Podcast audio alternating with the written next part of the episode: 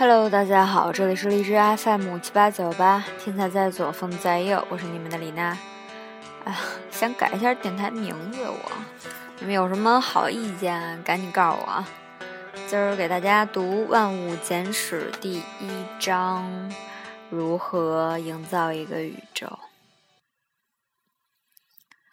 无论怎么努力，你都永远也想象不出质子有多么微小。占有多么小的空间，它实在太小了。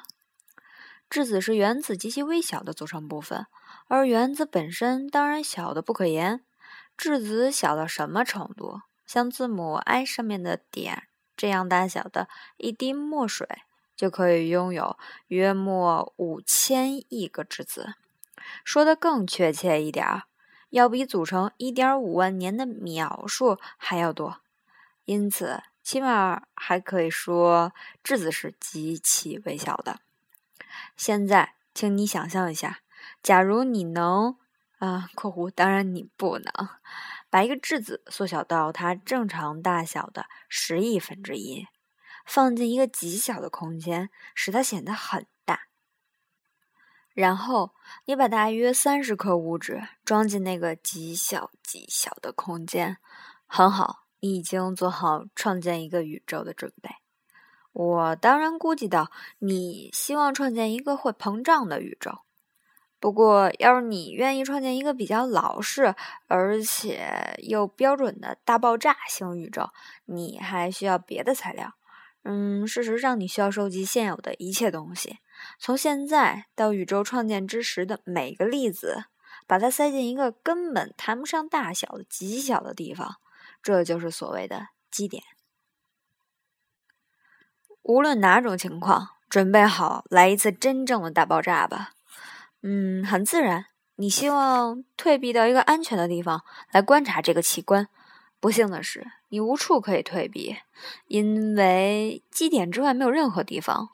当宇宙开始膨胀的时候，它不会向外扩展。充满一个更大的空间，仅有的空间是它一面扩展一面创造的空间。把基点看成是一个悬在漆黑无边的虚空中的运点，这是很自然的，然而是错误的。没有空间，没有黑暗，基点四周没有四周，那里没有空间供它去占有，没有地方供它去存在。我们甚至无法问一声，它在那里已经多久了。它是刚刚产生的，就像个好主意那样，还是一直在那里，默默的等待着合适的时候到来。时间并不存在，它没有产生过过去这么一说。于是我们的宇宙就从无到有了。刹那间，一个光辉的时刻来到了，其速度之快，范围之广，无法用语言来形容。基点有了天地之大，有了无法想象的空间。这充满活力的第一秒（括弧许多宇宙学家将花费毕生的精力来将其分割成越来越小的部分的一秒钟）（括弧结束） 产生了引力和支配物理学的其他力。不到一分钟，宇宙的直径已经有了一千六百万亿公里，而且还在迅速扩大。这时候产生了大量热量，温度高达一百亿摄氏度，足以引发核反应。其结果是创造出较轻量、温度高达……哎呀，读错了。其结果是创造出较轻的元素，主要是氢和氮。氢，怎么回事？主要是氢和氦，还有少量锂，不是李娜的锂。括弧大约是一千万个原子中有一个锂原子。括弧结束。三分钟后，百分之九十八的目前存在的或将会存在的物质都会产生了。我们有了一个宇宙，这是个美妙无比的地方，而且还很漂亮。这一切都是在大约做完一块三明治的时间里形成的。这个重大的时刻的发生时间还是有点争议的问题。宇宙到底是在一百亿年以前形成的，还是在二百亿年以前形成的，还是在一百亿到二百亿年之间形成的？这个问题，宇宙学家已经争论很长时间了。大家似乎越来越赞成大约一百三十七亿年这个数字。但是我们在后面将会进一步看到，这种事情是极难计算的。呵呵，其实我们只能说，在那十分遥远的过去，在某个无法确定的时刻，由于不知道的原因，科学上称之为 t 等于零的时刻来到了。我们于是踏上了旅程。当然，有大量的事情我们不知道。还有大量的事情，我们现在或在过去很长时间里以为自己知道，而其实并不知道。连大爆炸理论也是不久前才提出来的。这个概念自二十世纪二十年代以来一直很流行，是一位名叫乔治·勒梅特的比利时兼教士呃学者首先提出这种假设的。但是，直到二十世纪六十年代中呢，这种理论才在宇宙学界活跃起来。当时，两位年轻的射电天文学家无意中发现了一种非同寻常的现象。他们的名字分别叫做阿诺·彭齐亚斯和罗伯特·威尔逊。一九六五年，他们在美国新泽西州霍尔姆德尔的贝尔实验室，想要使用一根。嗯，大型通信天线可是不断受到一个本底噪声，一种连续不断的蒸汽般的嘶嘶嘶嘶嘶嘶的声音，使得实验无法进行下去。那个噪声是一刻不停的，很不集中的，它来自天空的各个方位，日日夜夜，一年四季。有一年时间，两位年轻的天文学家呢，想尽了办法，想要跟踪和除去这个噪声。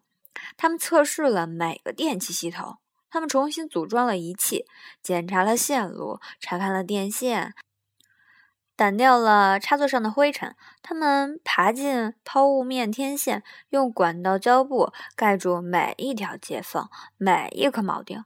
他们拿起扫帚和抹布，再次爬进抛物面天线，小心翼翼地把他们后来在一篇论文中称之为“白色电介质”的，用更通常的说法是鸟屎的东西扫得干干净净。可是他们的努力丝毫不起作用。他们不知道，就在五十公里以外的普林斯顿大学，一组以罗伯特·迪克为首的科学家正在设法寻找，就是这两位。天文学家想要除去的东西。普林斯顿大学的研究人员正在研究苏联出生的天文物理学家乔治·加莫夫在二十世纪四十年代提出来的假设：要是你观察空间深处，你就会发现大爆炸。哎，我怎么发现大爆 大爆炸？我读写的特别怪。你就会发现大爆炸存留下来的某种宇宙背景辐射。加莫夫估计，那种辐射穿过茫茫的宇宙以后，便会以微波的形式抵达地球。在新近发表的一篇论文中，他甚至提出可以用一种仪器达到这个目的。这种仪器就是霍尔姆德尔的贝尔天线。不幸的是，无论是彭齐亚斯和威尔逊，还是普林斯顿大学小组的任何专家，都没有看过加莫夫的论文。彭吉亚斯和威尔逊听到的噪声正是加莫夫所假设的。他们已经找到了宇宙的边缘，甚至是宇宙一百五十亿光年以外的可见部分。他们在观望第一批质子，宇宙中最古老的光。果然不出加莫夫的所料，时间和距离已经将其转变成了微波。艾伦古斯在他的《不断膨胀的宇宙》一书中提出一种类比。有利于大家理解这一发现的意义。要是你把观望宇宙深处比作是从美国纽约帝国大厦的一百层往下看（括弧假设一百层代表现在，街面代表大爆炸的时刻）（括弧结束），那么在彭吉亚斯和威尔逊发现那个现象的时候，已经发现的最远的星系是在大约六十层。最远的东西破折号类星体是在大约二十层。彭吉亚斯和威尔逊的发现把我们对宇宙可见部分的认识推进了离大厅地面不到一厘米的地方。彭吉亚斯和威尔逊仍然找不到噪声的原因，便打电话给普林斯顿大学的迪克，向他描述了他们遇到的问题，希望他能做出一种解释。迪克马上意识到这两位年轻人发现了什么。哎呀，好家伙，人家抢在我们前面了！他一面挂电话，一面对他的同事说。此后不久，《天体物理学杂志》刊登了两篇文章，一篇为彭基亚斯和威尔逊所作，描述了听到嘶嘶嘶的经历；另一篇为迪克小组所作。解释了它的性质。尽管彭齐亚斯和威尔逊并不是在寻找宇宙的本体辐射，发现的时候也不知道是什么东西，也没有发表任何论文来描述或者解释它的性质，但他们获得了1978年诺贝尔物理学奖。普林斯顿大学的研究人员只获得了同情。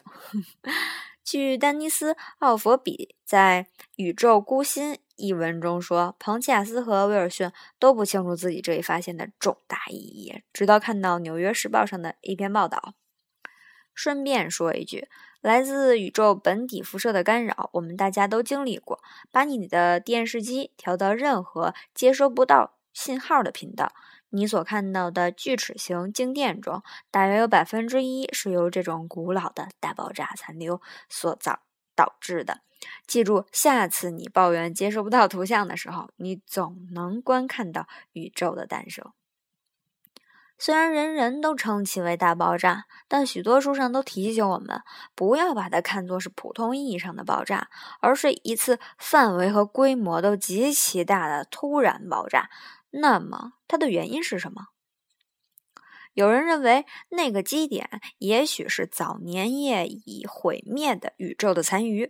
我们的宇宙只是一个系列宇宙中的一个，这些宇宙周而复始，不停的扩大和毁灭，就像一台制氧机上的气囊。有的人把大爆炸归因于所谓的伪真空和标量场或真空能，反正是某种物质或者东西。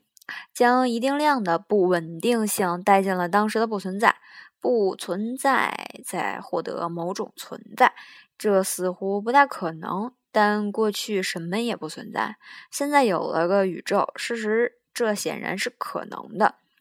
情况也许是我们的宇宙只是众多更大的、大小不等的宇宙的部分。大爆炸到处不停的发生，要不然，也许是在那次大爆炸之前，时间和空间具有某种完全不同的形式。那些形式我们非常不熟悉，因此无法想象。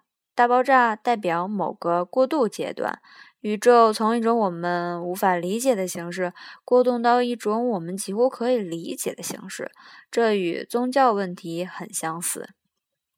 斯坦福大学的宇宙学家安德烈·林德博士，二零零一年对《纽约时报》的记者这样说的：“大爆炸理论并不是关于爆炸本身，而是关于爆炸以后发生的事情。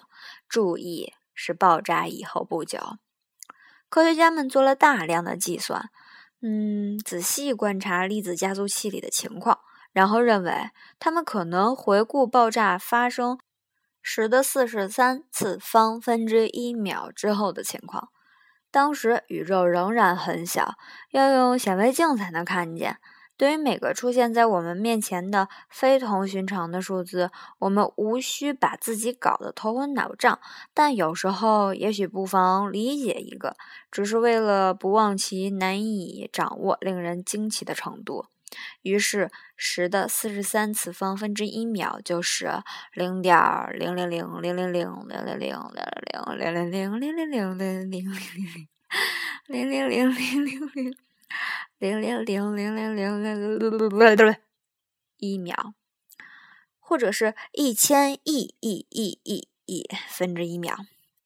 我们知道的或认为知道的有关宇宙初期的大部分情况，都要归功于一位年轻的粒子物理学家于1979年首先提出来的膨胀理论。他的名字叫艾伦·古斯，这名不错。他当时在斯坦福大学工作，现在任职于麻省理工学院。他当时三十二岁，自己承认以前从来没有做出过很大的成绩。要是他没有恰好去听去听了那个关于大爆炸的讲座的话，很可能永远也提不出那个伟大的理论。开那个讲座的不是别人，正是罗伯特·迪克。讲座使古斯对宇宙学，尤其是对宇宙的形成产生了兴趣。（括弧）所以我就想啊，你们这些小疯子，就现在对这些物理这么感兴趣，没准以后就成了物理学家了，对吧？（括弧结束）最后，他提出了膨胀理论。该理论该理论认为，在爆炸后的刹那间，宇宙突然经历了戏剧性的扩大。它不停地膨胀，实际上是带着自身逃跑。每时的三十四次方分之一秒，它的大小就翻一番。整个过程也许只持续了不到十的三十次方分之一秒，也就是一百万亿亿亿分之一秒。但是，宇宙从手都拿得住的东西。变成了至少十亿亿亿倍大的东西。膨胀理论解释了使我们的宇宙成为可能的嗯脉动和旋转。要是没有这种脉动和旋转的话，就不会有物质团块，因此也就没有星星，而只有漂浮的气体和永恒的黑暗。根据古斯的理论啊，在一千亿亿亿亿亿分之一之内产生了引力。又过了极其短暂的时刻，又产生了电磁以及强合力和弱合力。物理学家的材料之后，很快出现了大批基本粒子材料的材料，从无到有，突然有了大批光子、质子、电子、中子和许多别的东西。根据标准的大爆炸理论，每种达十的七十九次方到十的八十九次方个之多。这么大的数量当然是难以理解的。我们只要知道刹那间我们有了一个巨大的宇宙，这就够了。根据该理论，这个宇宙是如此之大，直径至少有一千亿光年，但有可能是从任何大小直至无穷大，安排的非常完美。为恒星、星系和其他复杂体系的创建准备了条件。从我们的角度来看，令人不可思议的是，这个结果对我们来说是那么的完美。只要宇宙的形式稍稍不同，只要引力稍稍强一点或者弱一点，只要膨胀稍稍慢一点或者快一点，那么也许就永远不会有稳定的元素来制造你和我，制造我们脚下的地面。只要引力稍稍强一点儿，宇宙本身会像个没有织好的帐篷那样塌下来，也就没有恰到好处的值来赋予自己必要的大小、密度和组成部分。然而，要是弱了一点儿，什么东西也不会聚集在一起，宇宙会永远的单调、分散、空虚着。有的专家之所以认为，也许有好多别的大爆炸，也许有几万亿次大爆炸，分布在无穷无尽的永恒里，这就是原因之一。我们之所以存在于这个特定的宇宙，是因为这个宇宙适合于我们的存在。正如哥伦比亚大学的爱德华 ·P. 特莱恩所说：“要回答它为什么产生，我的偏见是，我们的宇宙只是那些不时产生的东西之一。”对此，古斯补充说：“虽然创建一个宇宙不大可能，但特莱恩强调说，谁也没有统计过失败的次数。”英国皇家天文学家马丁·里斯认为，有许多个宇宙，很可能是无数个，每个都有不同的特点，不同的组合。我们只是生活在一个其组合的方式恰好适合我们存在的宇宙里。他以一家大服装店作为例子来进行类比。要是服装品种很多，你就不难挑一件合身的衣服。要是有许多宇宙，而每个宇宙都有一套不同的数据控制，那么就会有一个宇宙，它的一套特定的数据适合于生命。我们恰好就在这个宇宙里。李斯认为，我们的宇宙受到六个数据的支配。要是哪个值发生哪怕是非常细微的变化，事物就不可能是现在这个模样。比如，现在的宇宙若要存在，就要求氢以准确而较稳定的方式，说的具体一点吧，要以千分之七的质量转化为能量的方式转化为氦。要是那个值稍稍低一点儿。比如说，千分之七降至千分之六，那么就不可能发生转化，宇宙只会由氢组成。要是那个值稍稍高一点，高到千分之八，结合就会不间断的发生。氢早已消耗殆尽，无论是哪种情况，只要这个数据稍有变动，我们所知的而又需要的宇宙就不存在啦。我要说到目前为止，一切都恰到好处。从长远来说，引力也许会变得稍微强一点。有朝一日，它可能阻止宇宙膨胀，让自己将自己压扁，最后坍塌成一个基点。整个过程很可能重新开始。另一方面，引力也许会变得过弱，那样的话，宇宙会永远的膨胀，直到一切都互相远离，不再可能发生实质性的互相作用。于是，宇宙就成为一个非常空旷、呆滞而又没有生命的地方。第三种可能是引力恰如其分，就是宇宙学家们所谓的临界密度，它把宇宙控制在一个恰当的范围，使事物永远继续下去。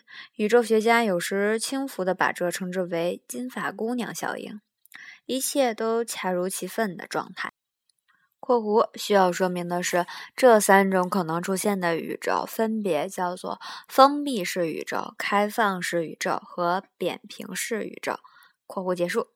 大家迟早会想到一个问题，那就是假设你来到宇宙边缘，把头伸出幕帘外，那会发生什么？你的头会在什么地方？括弧要是它不再是个宇宙里的话。括弧结束。你会看到对面是什么？回答是令人失望的。你永远也到不了宇宙的边缘，倒不是因为去那里要花很长的时间，啊，虽然没错，的确要花很长时间，而是因为即使你沿着一条直线往外走，不停的坚持往外走，你也永远到不了宇宙的边缘。恰恰相反，你会回到起始的地方。（括弧）到了这种地步，你很可能会灰心丧气，放弃这种努力。（括弧结束）其原因是，按照爱因斯坦的相对论，宇宙是弯曲的。至于怎么弯曲，我们也不大可能想象出来。眼下，你只要知道，我们并不是在一个不断膨胀的大宇宙泡泡里面出去，我们并不是在一个不断膨胀的大气泡里漂浮，这就够了。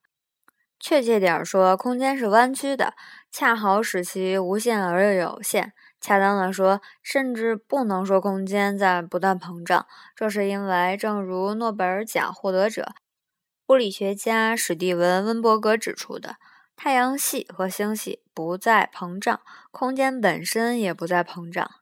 倒是星系在飞速彼此远离，这对直觉都是一种挑战。生物学家 G.B.S. 霍尔丹有一句名言：“宇宙不仅比我们想象的要古怪，而且比我们可能想象的还要古怪。”为了了解空间是弯曲的，人们经常提出一个类比：他们试图想象，有个来自平面宇宙、从来没有见过球体的人来到了地球。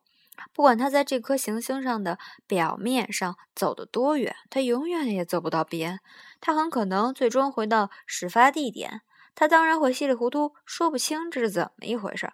哎呀，我们在空间的处境跟那位先生的处境完全相同，我们只是糊涂的更厉害罢了。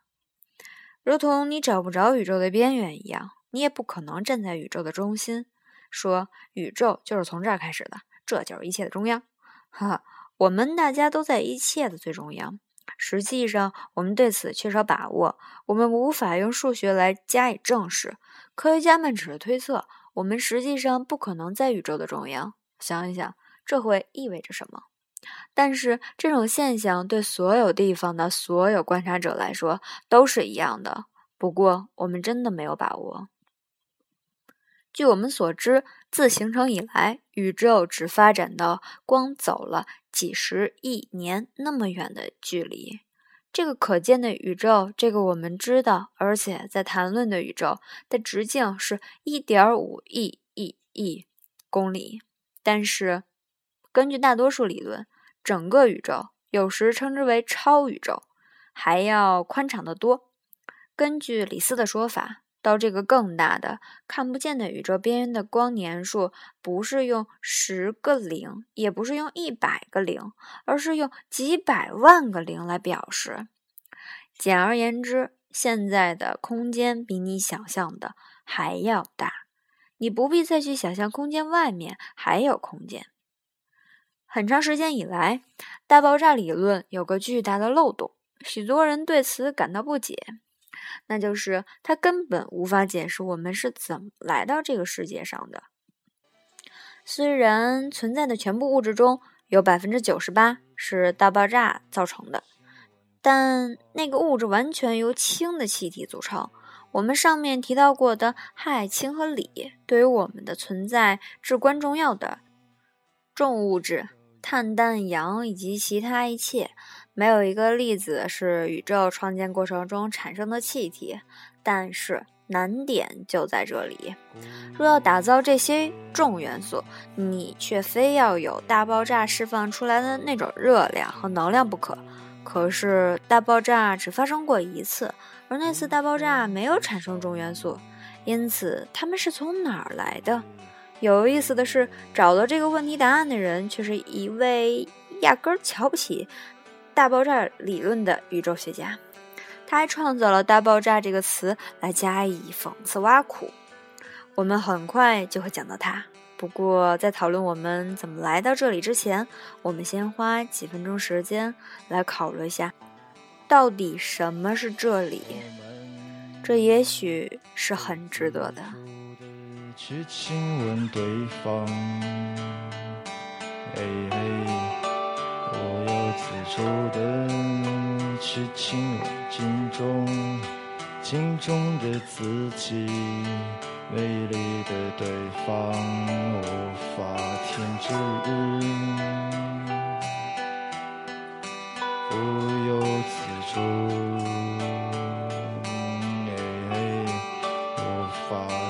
停